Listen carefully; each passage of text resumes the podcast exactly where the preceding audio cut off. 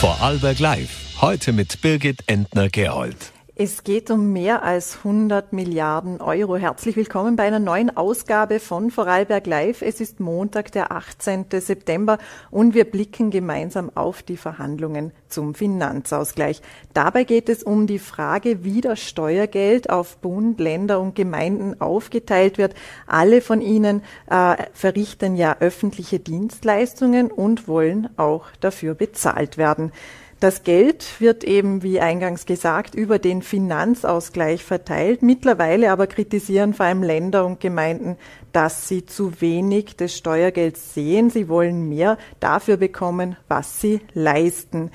Heute haben sich die Landeshauptleute zu einer außerordentlichen Landeshauptleutekonferenz getroffen, um eben sich für weitere Verhandlungen zu rüsten. Mit dabei war aber auch Finanzminister Magnus Brunner und wie man hört, soll es zumindest die Einigung geben, dass der Zukunftsfonds, so wie es der Finanzminister vorgeschlagen hat, okay sein soll für Länder und Gemeinden. Die Dotierung und wie er ausgestaltet sein wird, ist allerdings noch Verhandlungssache.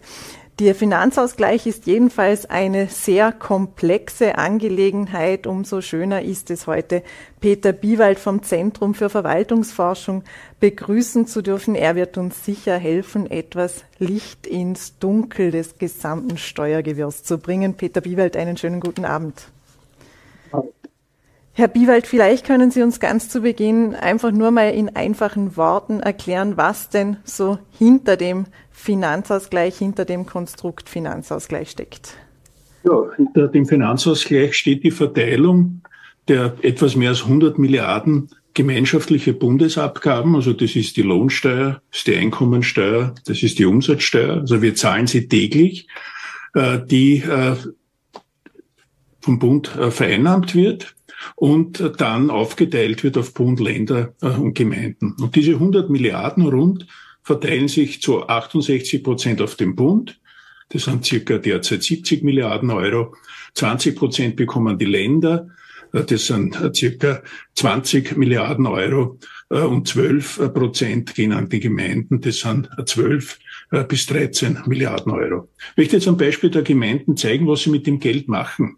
Äh, wenn eine Gemeinde 1000 Euro äh, aus dem Finanzausgleich, aus den sogenannten Ertragsanteilen äh, bekommt, dann gibt sie im Schnitt 180 bis 200 Euro aus für Bildung. Das sind die Schulen, das sind die Kinderbetreuungseinrichtungen. Dann gehen weitere 130 Euro in den Sozialbereich für Pflege, Sozialhilfe, um zwei Beispiele zu nennen. 80 bis 90 Bereiche in die Gesundheit, 100 in etwa in den Verkehr. Das sind die Gemeindestraßen, das ist aber auch der öffentliche Personen- und Nahverkehr und 250 Euro circa in die Fähr- und Entsorgung. Also das heißt, äh, diese äh, Steuermittel aus dem Finanzausgleich werden verwendet mit Bildung, Gesundheit, Soziales, Verkehr, aber auch Kultur äh, für Bereiche, die nicht direkt von den Personen, die diese Bereiche nutzen, auch vollständig finanziert werden. Und wenn man sich anschaut, die Entwicklung in den letzten zehn Jahren, dann ist es im Bildungsbereich, vor allem durch den Ausbau der Kinderbetreuung, um über 50 Prozent, konkret 55 Prozent gestiegen, die Ausgaben der Gemeinden. Das Soziale und die Gesundheit sind um 45 äh, Prozent gestiegen und die Ertragsanteile, äh, also das verhandelt wird im Finanzausgleich, deren Verteilung um 38 Prozent. Und aus dieser Diskrepanz, die auch die Länder betrifft, nicht nur die Gemeinden, zwischen dem Aufkommen äh, aus den gemeinschaftlichen Bundesabgaben und der Ausgaben- und Aufgabendynamik für Länder und Gemeinden äh, ergibt sich die Forderung, die im Mittelpunkt der Verhandlungen steht, äh, dass dieser diese Verteilung 68, 20, 12 Prozent angepasst wird. Die Forderung äh, der Länder und Gemeinden war und ist, das auf 60, 25, 15 anzupassen. Das heißt, rund 7 Milliarden Euro von den 100 Milliarden Euro Topf äh, vom Bund zugunsten der Länder und Gemeinden zu verschieben, um hier die wachsenden Aufgaben und Ausgaben, die in der Vergangenheit schon gewachsen sind, stärker als die Einnahmen, die auch künftig stark, stark wachsen werden, besser finanzieren zu können. Ist diese Forderung nun gerechtfertigt? Weil es würde ja dann dem Bund wiederum Geld fehlen ähm, für, für gewisse Aufgaben, die er zu äh, meistern hat. Kann man das Geld so verteilen, ohne dass irgendwo ähm, Angebote wegbrechen? Es hat einerseits ein renommiertes Institut und das ist das Wirtschaftsforschungsinstitut vor zwei Jahren in einer Studie, das sogar schon über einen längeren Zeitraum nachgewiesen, dass hier die Aufgaben und Ausgaben der Länder und Gemeinden in den letzten 10, 15 Jahren stärker gestiegen sind als des Bundes. Äh, man hat sich in der Vergangenheit beholfen, dann immer wieder Fördertöpfe zu machen, um die Kinderbetreuung auszubauen und die Pflege äh, zu sichern. Äh, und das waren häufig nur Anschubfinanzierungen, also das heißt, wo die Errichtung der Kinderbetreuung unterstützt wurde, aber die Gemeinde auf den zusätzlichen äh, Kosten und Aufwendungen des laufenden Betriebs sozusagen sitzen äh, geblieben sind. Das heißt, äh, wenn man äh, das, das Wort Einnahmen folgen Aufgaben und Ausgaben äh, ernst nimmt, dann muss auch dieser Verteilungsschlüssel von Zeit zu Zeit, ich sage evaluiert und bei Bedarf angepasst werden. Und dieser Verteilungsschlüssel äh, von 68, 20, 12, der ist die letzten Jahrzehnte de facto äh, hier äh, gleich geblieben. Also in diesem Sinn äh, ist es schon legitim, darüber zu sprechen, die Basisfinanzierung der Länder und Gemeinden hier den Erfordernissen anzupassen. Und natürlich macht es auch Sinn, äh, hier wie über den Zukunftsfonds hier programmatische Förderungen auch zu machen auf Basis äh, von konkreten Zielvereinbarungen. Wenn man allerdings nur jetzt im Finanzausgleich diese Verteilung gleich ist und einen Fonds, einen zusätzlichen dazu hängt, und es gibt ja schon einen Fonds für Pflege, für Elementarbildung und für andere Dinge, dann wird das System nur noch komplexer und löst, ich sage mal, das Grundproblem nicht, dass halt äh, aufgrund der Aufgaben- und Auskommenentwicklung in subnationalen Einheiten hier, also Länder und Gemeinden, äh, weniger Geld in der Vergangenheit schon geblieben ist und sie das künftig noch verstärken wird. Der Zukunftsfonds wäre einfach ein, ein weiterer Fördertopf, der eigentlich ähm, so wieder aufgelöst werden könnte und keine Regelfinanzierung, auf die sich Länder und Gemeinden ähm, dauerhaft verlassen könnten, wenn ich das richtig verstanden habe. Ja, Im Grunde wäre es ein weiterer Fördertopf, wo dann nach Vereinbarung in den Verhandlungen bestimmte Bereiche, man hört derzeit äh, die Kinderbetreuung aus Elementarbildung, man hört den Klimawandel, die Klimaanpassung, hier äh, finanziert wird, wobei derzeit noch offen ist, wie die Mittel äh, verteilt werden. Das heißt, wie das zwischen Ländern und Gemeinden verteilt wird, wer etwas bekommt. Das heißt, da gibt's noch große Unklarheit, was das jetzt für die Auswirkungen der einzelnen Ebenen bedeutet.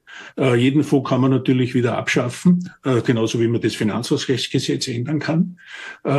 Und es macht das System halt komplexer. Und wenn ich sehe, dass in der Grundausstattung ein höherer Aufgaben- und Ausgabenbedarf ist ne, und deshalb mehr Einnahmen notwendig wären, ist es ja aus meiner Sicht äh, auch besser darüber nachzudenken, wie man diese Basisabgeltung äh, durch die Grundverteilung hier anpassen kann und dann sich nur überlegt, was dann in einem Zukunftsfonds hier kommt.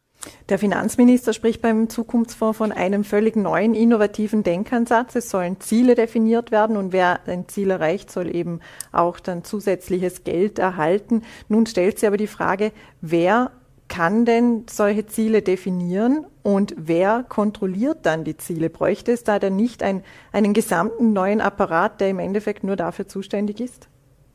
Im Grunde her sollten die Ziele äh, die Partner definieren. Das sind Bund, Länder und Gemeinden. Wir kennen ja einige Bereiche im Gesundheitsbereich, wo solche Ziele definiert wurden in der Vergangenheit. Da gibt es ja auch entsprechende Pfade, äh, die dann in Vereinbarungen zwischen Bund und Ländern festgehalten wurden. Und da sieht man schon, dass da ein wichtiger Partner der Mitfinanzierung die Gemeinden in der Vergangenheit äh, gefehlt haben. Das heißt, wenn man so einen Zukunftsfonds macht, äh, sollten und aus meiner Sicht müssen alle drei Ebenen äh, an einem Tisch sitzen. Natürlich macht es Sinn, Ziele zu vereinbaren. Also das heißt, welchen Ausbaugrad will man? Und am Beispiel der Kinderbetreuung gibt es diese Ziele ja schon seit dem Jahr 2007. Und wir wissen seit langer Zeit, dass diese Ziele, also bei den 0- bis 3-Jährigen eine Betreuungsquote von 33 Prozent zum Beispiel zu erreichen, dass wir die gesamtösterreichischen äh, Sicht noch nicht erreicht haben. Aber wir haben es bisher gar nicht evaluiert, warum wir es nicht erreicht haben. Und einer der Gründe kann auch sein, dass diese Anschubfinanzierungen, ich unterstütze die Investition, also die Errichtung der Einrichtung und mit den laufenden Kosten, das muss die Gemeinde aus dem bestehenden Budget äh, finanzieren, das, wie gesagt, halt vom Verteilungsschlüssel nicht angepasst wird, dass das einer der Gründe sein kann, einer der Gründe, kann es andere auch geben, warum das bisher nicht funktioniert hat.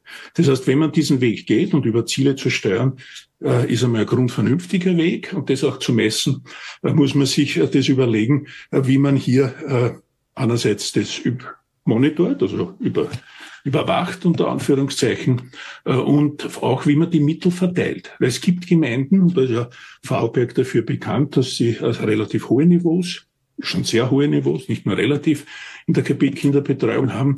Das heißt, wieder Gemeinden äh, damit bedacht werden, die das Ziel schon erreichen. Also die keine, keine zusätzlichen Maßnahmen hier setzen müssen, sondern die bisher schon höhere Versorgungs- oder Angebote in diesem Bereich auch finanzieren.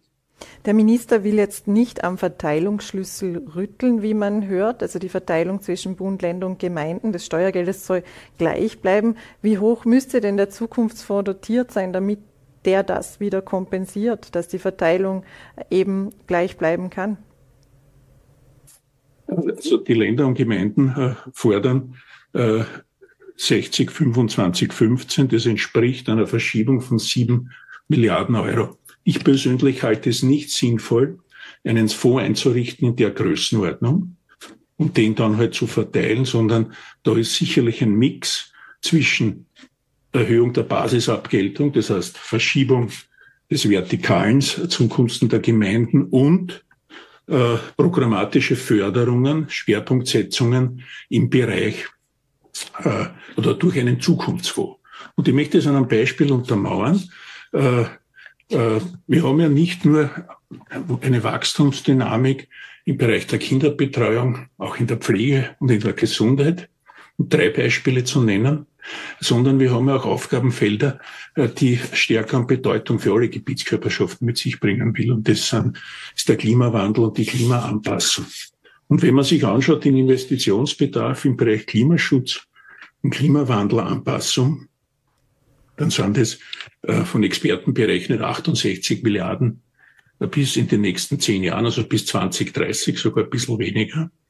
Äh, davon sollen auf Basis äh, der, des Kapitalstocks, also des öffentlichen Vermögens, wo die Gemeinden 45 Prozent haben, also fast die Hälfte, werden die Gemeinden 30 Milliarden tragen müssen. Das sind drei Milliarden äh, Euro äh, pro Jahr mindestens. Derzeit investieren sie viereinhalb bis fünf Milliarden. Also da bedarf es, ich sage mal, Mittel. Und das kann ja in so einem Zukunftsfonds, also was ein neues Feld ist, durchaus integriert werden. Aber die Leistungen, wo die Gemeinden an sich schon verpflichtet sind und wo man eine Dynamik hat, weil es Qualitätsverbesserungen gibt, wie im Kinderbetreuungsbereich, weil es auch verstärkte Nachfrage gibt, wie im Pflegebereich. Also das würde ich äh, über die Basisfinanzierung abgelten und nicht über einen Fonds. Also deshalb ein Splitten in anpassen, Basisfinanzierung und für neue Aufgaben einen Fonds. Nun stellt sich die Frage, haben wir überhaupt genügend Geld in Österreich? Es wachsen überall die Aufgaben. Sie haben die Klimawandel, den Klimawandelanpassungs, äh, die Maßnahmen, die notwendig sind, angesprochen.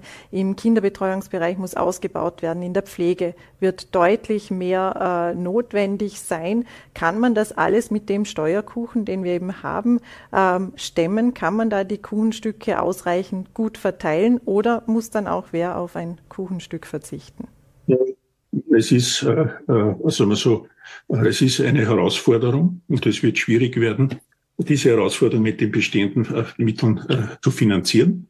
Äh, wobei ich sage mal, eine Steuererhöhung hier nicht als Alternative hier angesprochen werden soll, sondern die Frage, wie kann ich jetzt in dem System äh, äh, Erforderliches mit dem vorhandenen Budgetmitteln bestmöglich hier äh, finanzieren. Da werden sicher einmal notwendig sein auch noch Reformmaßnahmen, die wir ja sehr gut kennen. Es ist an die Aufgaben und deren Finanzierung neu zu ordnen. Das heißt, die Kompetenzen im Bundesstaat klarer zuzuordnen. Äh, es macht auch Sinn, im zentralen Bereich noch gemeinsam Ziele zu vereinbaren äh, und Maßnahmen. Äh, und es ist auch ein Thema, das seit 20, 25 Jahren virulent ist, ne? auch die Abgabenautonomie der Gemeinden zu stärken. Ne? Wir haben ja da eine Steuer, die Grundsteuer, die ja derzeit von der Höhe her fast einen Bagatellsteuercharakter hat, die allerdings eine wichtige Funktion hat, weil sie nicht Arbeit, sondern Grund besteuert, die man halt entsprechend reformieren und auch anpassen könnte. Und natürlich werden in den nächsten Jahren die Fragen stellen, wo kann eingespart werden? Ne? Wo kann jetzt im System eingespart werden? Äh, aber welche Bereiche äh, sind zum Beispiel durch eine gemeinsame Leistungserbringung, sprich Kooperation, äh, hier besser zu erbringen und welche Bereiche muss ich vielleicht zurückschrauben? Und wenn Sie mich da fragen, welche Bereiche das sein können, dann sind es halt häufig auch Bereiche, äh, die, äh, ich sag, die Lebensqualität vom Ort betreffen oder in der Region betreffen, ne? weil sehr häufig dann, wenn gespart werden muss, dort, äh, wo es am leichtesten unter Anführungszeichen umzusetzen ist, wo halt dann Freibäder die Öffnungszeit reduzieren, Eislaufplätze geschlossen werden äh, und äh, im ÖPNV, also im öffentlichen Personennahverkehr, äh, das Leistungsangebot angepasst, reduziert, zurückgenommen wird. Wo dann bestimmte Dinge natürlich auch wieder im Widerspruch äh, zu den Klimazielen sind. Glauben Sie, dass das notwendig werden wird oder dass das ein Worst Case ist, wenn man nicht ausreichend auf die Gemeinden achtet? Also Schließen der, der Freizeitinfrastruktur ist für mich ein Worst Case. Ne? Äh, es ist derzeit noch nicht, also meiner derzeit, ich sage mal, äh, nicht oder noch nicht notwendig. Es werden die Spielräume allerdings äh, der, aller Gebietskörperschaften, aber im Besonderen der Länder und Gemeinden, eben aufgrund der Grunddynamik in den Bereichen Pflege, Gesundheit, Bildung kleiner werden. Damit äh, werden bestimmte Leistungen entweder nur mehr in einer anderen Form, das heißt in einer Kooperation oder in einer reduzierten Form angeboten werden können. Jetzt wird ja die kalte Progression, also quasi die verdeckte Steuererhöhung abgeschafft. Da hat auch ähm, Michael Ludwig, der Bürgermeister von Wien, gesagt, dass ihm dadurch, dass den Ländern und Gemeinden dadurch ja auch ein großer Teil des Steuergeldes wieder ähm, fehlen wird. Wie, wie schwer wiegt denn, wiegen denn solche Steuerreformen? Ja, die Abschaffung der kalten Progression bringt ja den Menschen was im Land, weil wir, oder weil jetzt frühzeitig, also weil bei Gehaltserhöhungen ein größerer Teil äh, der, der, der, des, der Gehaltserhöhung äh, bei den Menschen bleibt. Ne?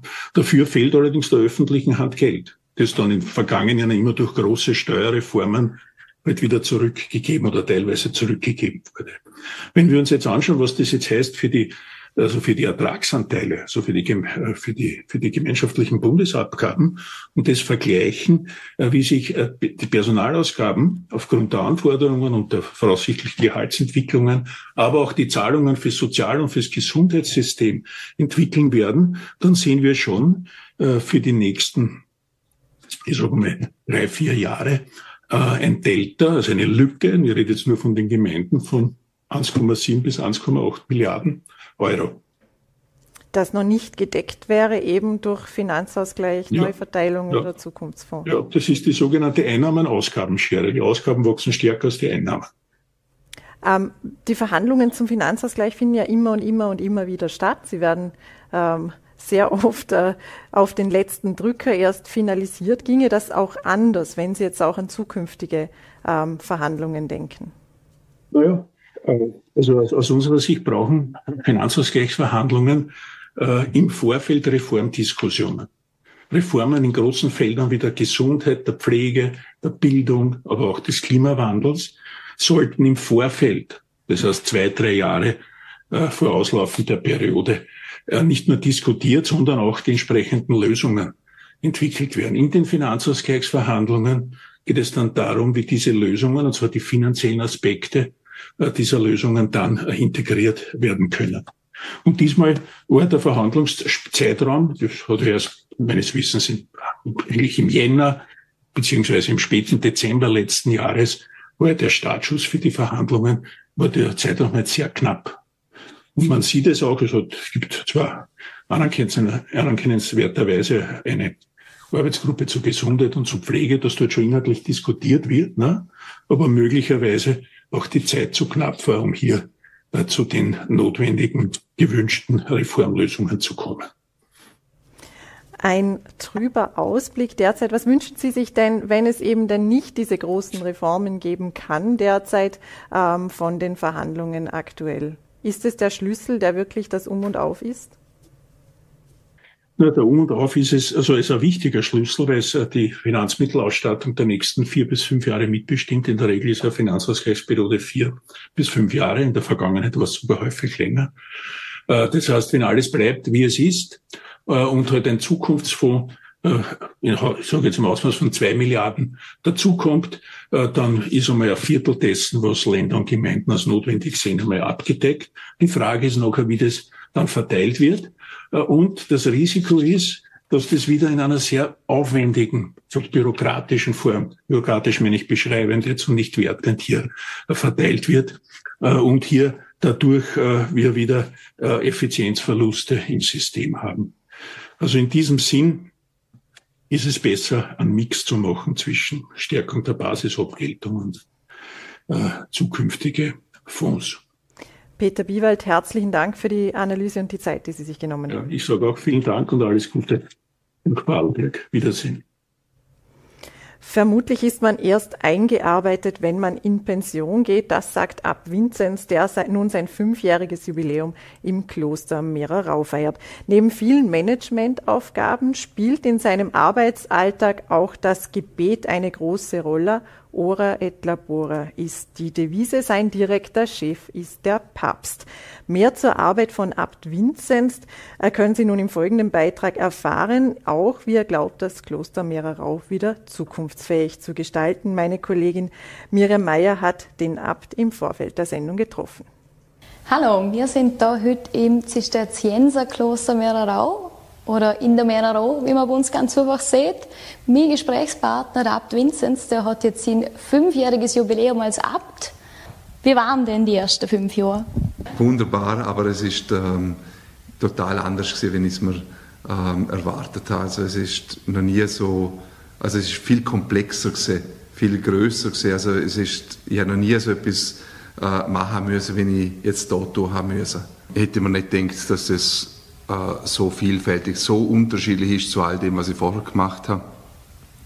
Gerade weil wir ähm, in der Mehrerau ja unser Kloster haben, wo Birnau angeschlossen ist, aber 18 andere Klöster zur Kongregation dazu gehören. Also mit diesen Haufen Managementaufgaben hätte ich damals gerne gerechnet. Man hat mich dann noch so anderthalb, zwei Jahre das erste Mal gefragt, und hast du eingeschafft? Dann habe ich gesehen, vermutlich ist man dann eingeschafft, wenn man in Pension geht.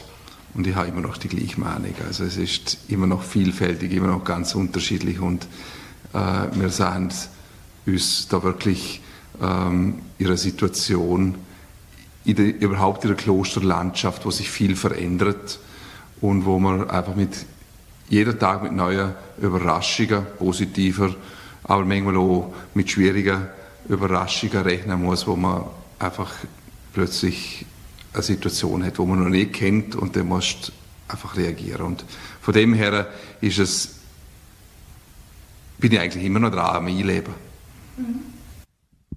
Viel zu tun also für Sie im Kloster.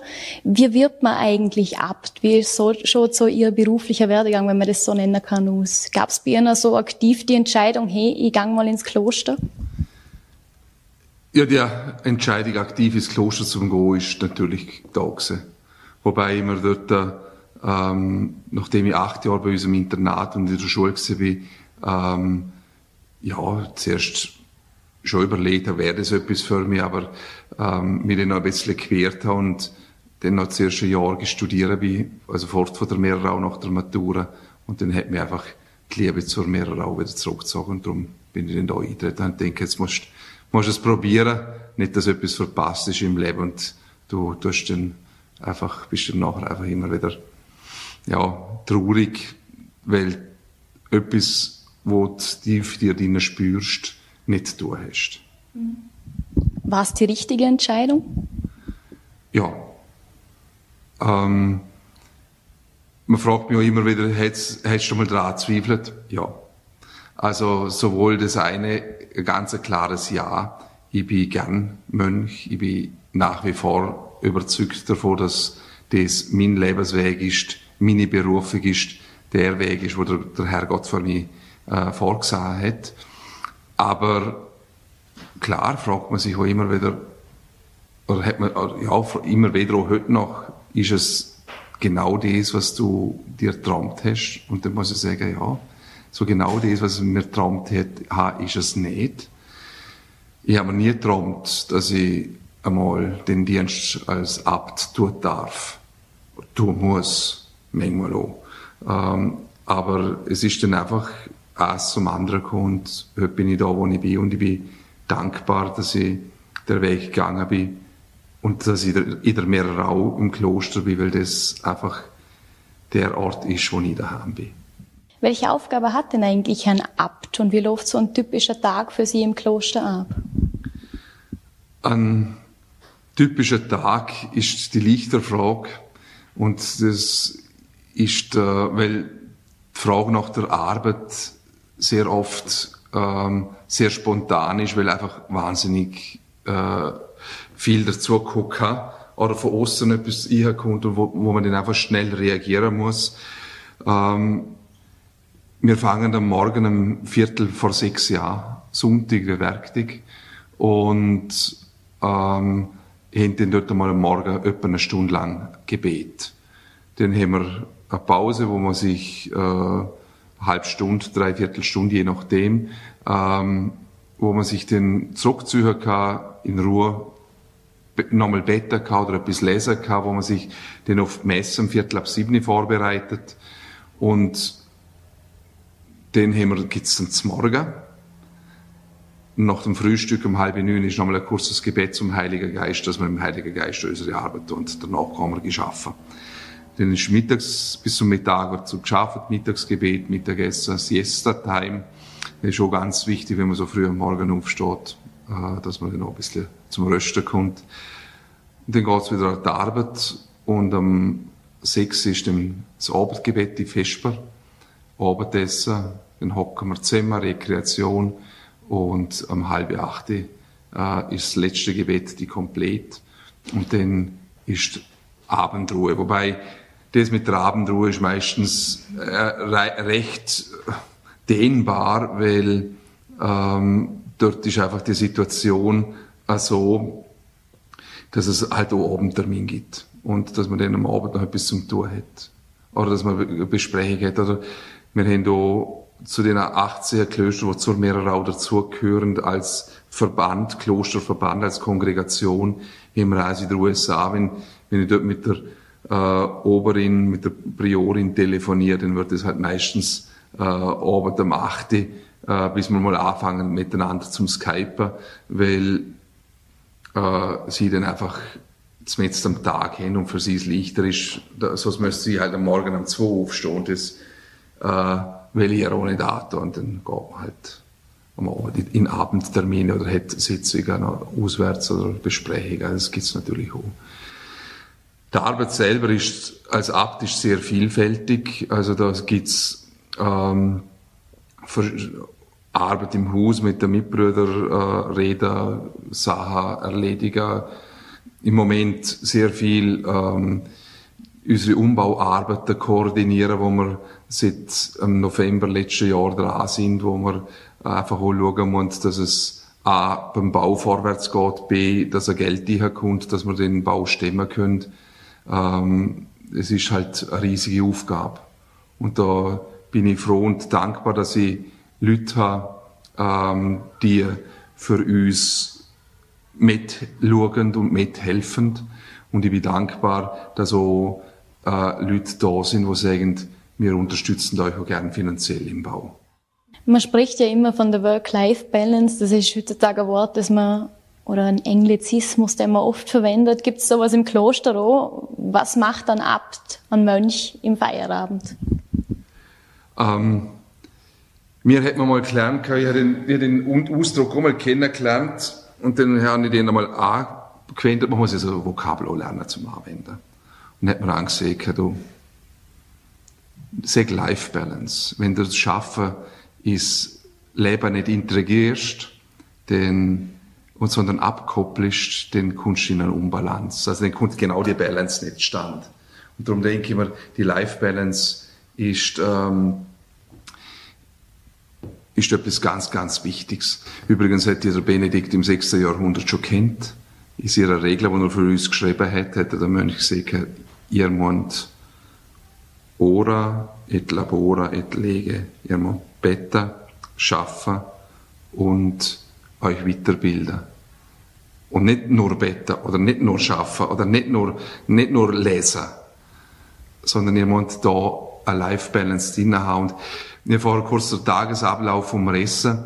Und wenn man sieht, dass wir am Morgen mit einer Stunde Betten anfangen und am Abend nochmal eine halbe Stunde Betten haben und dazwischen drinnen einfach auch nochmal Gebetszeiten haben, dann ist der Tag sehr stark strukturiert äh, durch das Gebet, wo natürlich für uns Mönch aus dem Glauben raus natürlich schon eine Kraft ist, wo man, wo man in die Balance hinkommt, wo man äh, Züge loslassen kann, die einen beschäftigt.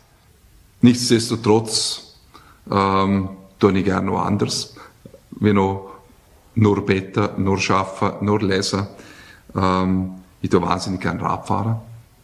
Ähm, ich tue auch gerne schwimmen. Ähm, und habe heuer wieder der Bodensee für mich entdeckt zum Schwimmen gehen.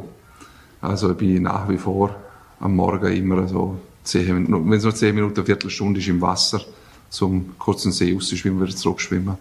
Das ist, es tut mir gut. Und das ist etwas, also, aber das ist am Morgen früh, das ist, als ob das heißt, zwischen acht und halb neun. Schnell hier, schnell raus. Der See ist ja so nach, das geht sich Gott sei Dank gut aus. Was viele nicht wissen, ist, dass Sie sozusagen gleichgestellt sind mit unserem Bischof Benno. Also Ihr Chef, kann man sagen, ist nur der Papst. Wie kommt denn das? Ja, das ist eine ganz eine alte Geschichte, die auf dem Konzil von Basel passiert ist. Da hat der damalige Abt von Wettingen ähm, die Autonomie von der, von der Diözese noch stärker wollen, äh, dass man autonomer ist und hat am Konzil von Basel ähm, die, den Antrag eingestellt, dass sie eben Territorialabt sei würden. Das heißt, dass der Abt so wie ein Bischof mit Mitra und Stab gehen darf. Und das hat damals zur Konsequenz gehabt, dass, dass äh, das Kloster ähm, selber zur ein Quasi-Bistum geworden ist. Und drum, und wo wir den 1841 Zwettingen aufgelöst worden sind als Gemeinschaft und uns 1854 da am Bodensee niederlassen haben, haben wir das Recht mitgenommen. Es ist eine widerrechtliche Aufhebung gewesen. Und dann haben wir gesagt, aber dann geben wir unsere Rechte nicht auf. Und so ist es gekommen, dass wir äh, vor allem Anfang an da in der Mehrerau autonom sind und damals hat man ja noch zum Bistum Brixen gehört. Und ähm, also Bozen-Brixen. Und wir sind eigentlich älter, der Bischof, das Bistum Feldkirch. Und wo das Bistum Feldkirch errichtet worden ist, hat man Mehrerau ausgenommen. Darum ist der Abt von Mehrerau ähm, ein Bischof von Feldkirch gleichgestellt, was ein Bischof Benno und mich auf Setzungen zusammenbringt und wir uns auch so äh, ab und zu unterhalten und treffen und wir haben immer ein gutes Auskommen miteinander. Ja, jetzt wissen wir gleich mehr. Über die Klostersanierung haben wir schon geredet. Das kann man sagen, ist ein Schritt für die Zukunft vom Kloster. Ja. Wie sehen Sie die denn? Weil aktuell, da gibt's ja knapp 20 Mönche. Braucht's da eine Nachwuchsarbeit, wie es bei einem Verein braucht? Und was muss sich vielleicht nicht tun, damit das Kloster, kann man sagen, wie der Wort, das man viel hört, zukunftsfähig wird? Also ich glaube, von der äh, Botschaft her sind wir zukunftsfähig. Die Inhalte sind klar. Äh, von der Lebensstruktur her muss man äh, nicht groß etwas ändern. Was wir ändern müssen, ist, äh, dass wir einfach auch wieder mehr sagen, den Leuten mehr sagen, dass er so ein Leben ähm, auch zufrieden und glücklich machen kann. Ähm, das ist das, was mich damals sehr attraktiv dunkt hat, wo ich äh, überlegt habe mit äh, als Jugendlicher, ist das ein Lebensentwurf für mich oder ist es nix? Ähm, es hat sich über den Laufe der, der Zeit immer wieder verändert. bevor ich bin. Aber ich habe immer, immer Mönche entdeckt, die glücklich und zufrieden sind. Ja, auch die anderen gesagt, ich habe gesagt, dass es nicht äh, so manchmal auch nicht gelingt. Und das ist, dass es Scheiter, ein Scheitern gibt im klösterlichen Leben, im klösterlichen Weg. Aber ich denke, das ist genau das, was wir den Menschen verkünden dürfen. Äh, wir sind, wir haben einen Lebensentwurf, der Menschen A, näher zu Gott bringt und B, der Menschen auch glücklich macht. Und das ist genau das, was das Wesentliche ist an unserer, und Wesentliche sein muss an unserer Verkündigung, dass wir attraktiv sind. Das ist der, der eine Schritt, wo wir gehen müssen. Und der andere Schritt ist natürlich, wo wir auch gehen müssen. Wir müssen für das auch eine Quelle sein für ein geistliches, äh, wo Leute ein geistliches Daheim gibt. Und dort sind wir dran. Was wenig wissen ist, der Meererauer Wald ist, ähm, dort drinnen befindet sich der Trinkwasserbrunnen für die Bregenzer. Und der Meererauer Wald gehört dem Kloster, den wir an die Stadt verpachtet haben. Also die Stadt macht die Wassergewinnung und wir 95 Prozent der Bregenzerinnen und Bregenzer trinken Meererauer Wasser. Also äh, eine Gemeinde von knapp 30.000 Leuten, 95 Prozent davon haben Meererauer Wasser. 5 Prozent kommt von der Flur und ein paar Lochauer trinken noch mit und, und wenn sie muss, geben wir der Harder auch noch ein Wasser, wenn, wenn sie äh, unsere Hilfe bräuchten. Also, die haben aber eine, die haben aber eine eigene Quelle, die Harder. Äh, und das ist etwas, was mein Vorvorgänger, Rat Kassian, lauterer einmal gesehen hat zu uns Mönch. Er gesagt, Meererau ist die Trinkwasserquelle für die Bregenzer. Wir sollen noch geistliche Quelle sein Bregenzer. Und das finde ich etwas ganz, ganz wichtig. Ich finde das ein so schönes Wort, dass wir das äh, wirklich auch uns hinter Tore schreiben dürfen und dass wir das äh, an dem schaffen müssen. Und das heißt, wir müssen einfach gehörige, aufrichtige Mönche sein. Schönes Schlusswort. In dem Sinn hoffen wir auf mindestens noch fünf Jahre als Abt für ne? Da wären, da wären Mitbrüder, manche Mitbrüder dagegen. Weil gewählt bin ich bis 75. Aber sie können mich nach zwölf Jahren abwählen. okay, in dem Sinn, da werden wir dann sehen, wie es weitergeht. Genau. Danke fürs Gespräch. Ja. Ihnen einen schönen Tag im Kloster und in dem Fall, ich hoffe, wir haben euch ein bisschen einen interessanten Einblick gegeben ein hohes Pensionsantrittsalter. Für uns war es das heute etwas früher mit Vorarlberg Live. Morgen sind wir, wenn Sie mögen, wieder für Sie da ab 17 Uhr auf VNRT Voller.t und Ländle TV. Bis dahin bleiben Sie gesund und machen Sie es gut.